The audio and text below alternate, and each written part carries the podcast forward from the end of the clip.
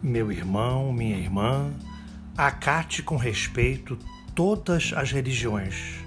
Cada homem, cada mulher tem o direito de escolher o caminho que prefere. Respeite a liberdade de crença dos outros, tanto quanto aprecia que respeitem a sua. Não discuta nem procure tirar ninguém do caminho em que se acha, a não ser que seja procurado para isso. Respeite para ser respeitado. Respeitar a religião alheia também é um voto de amor e de fé.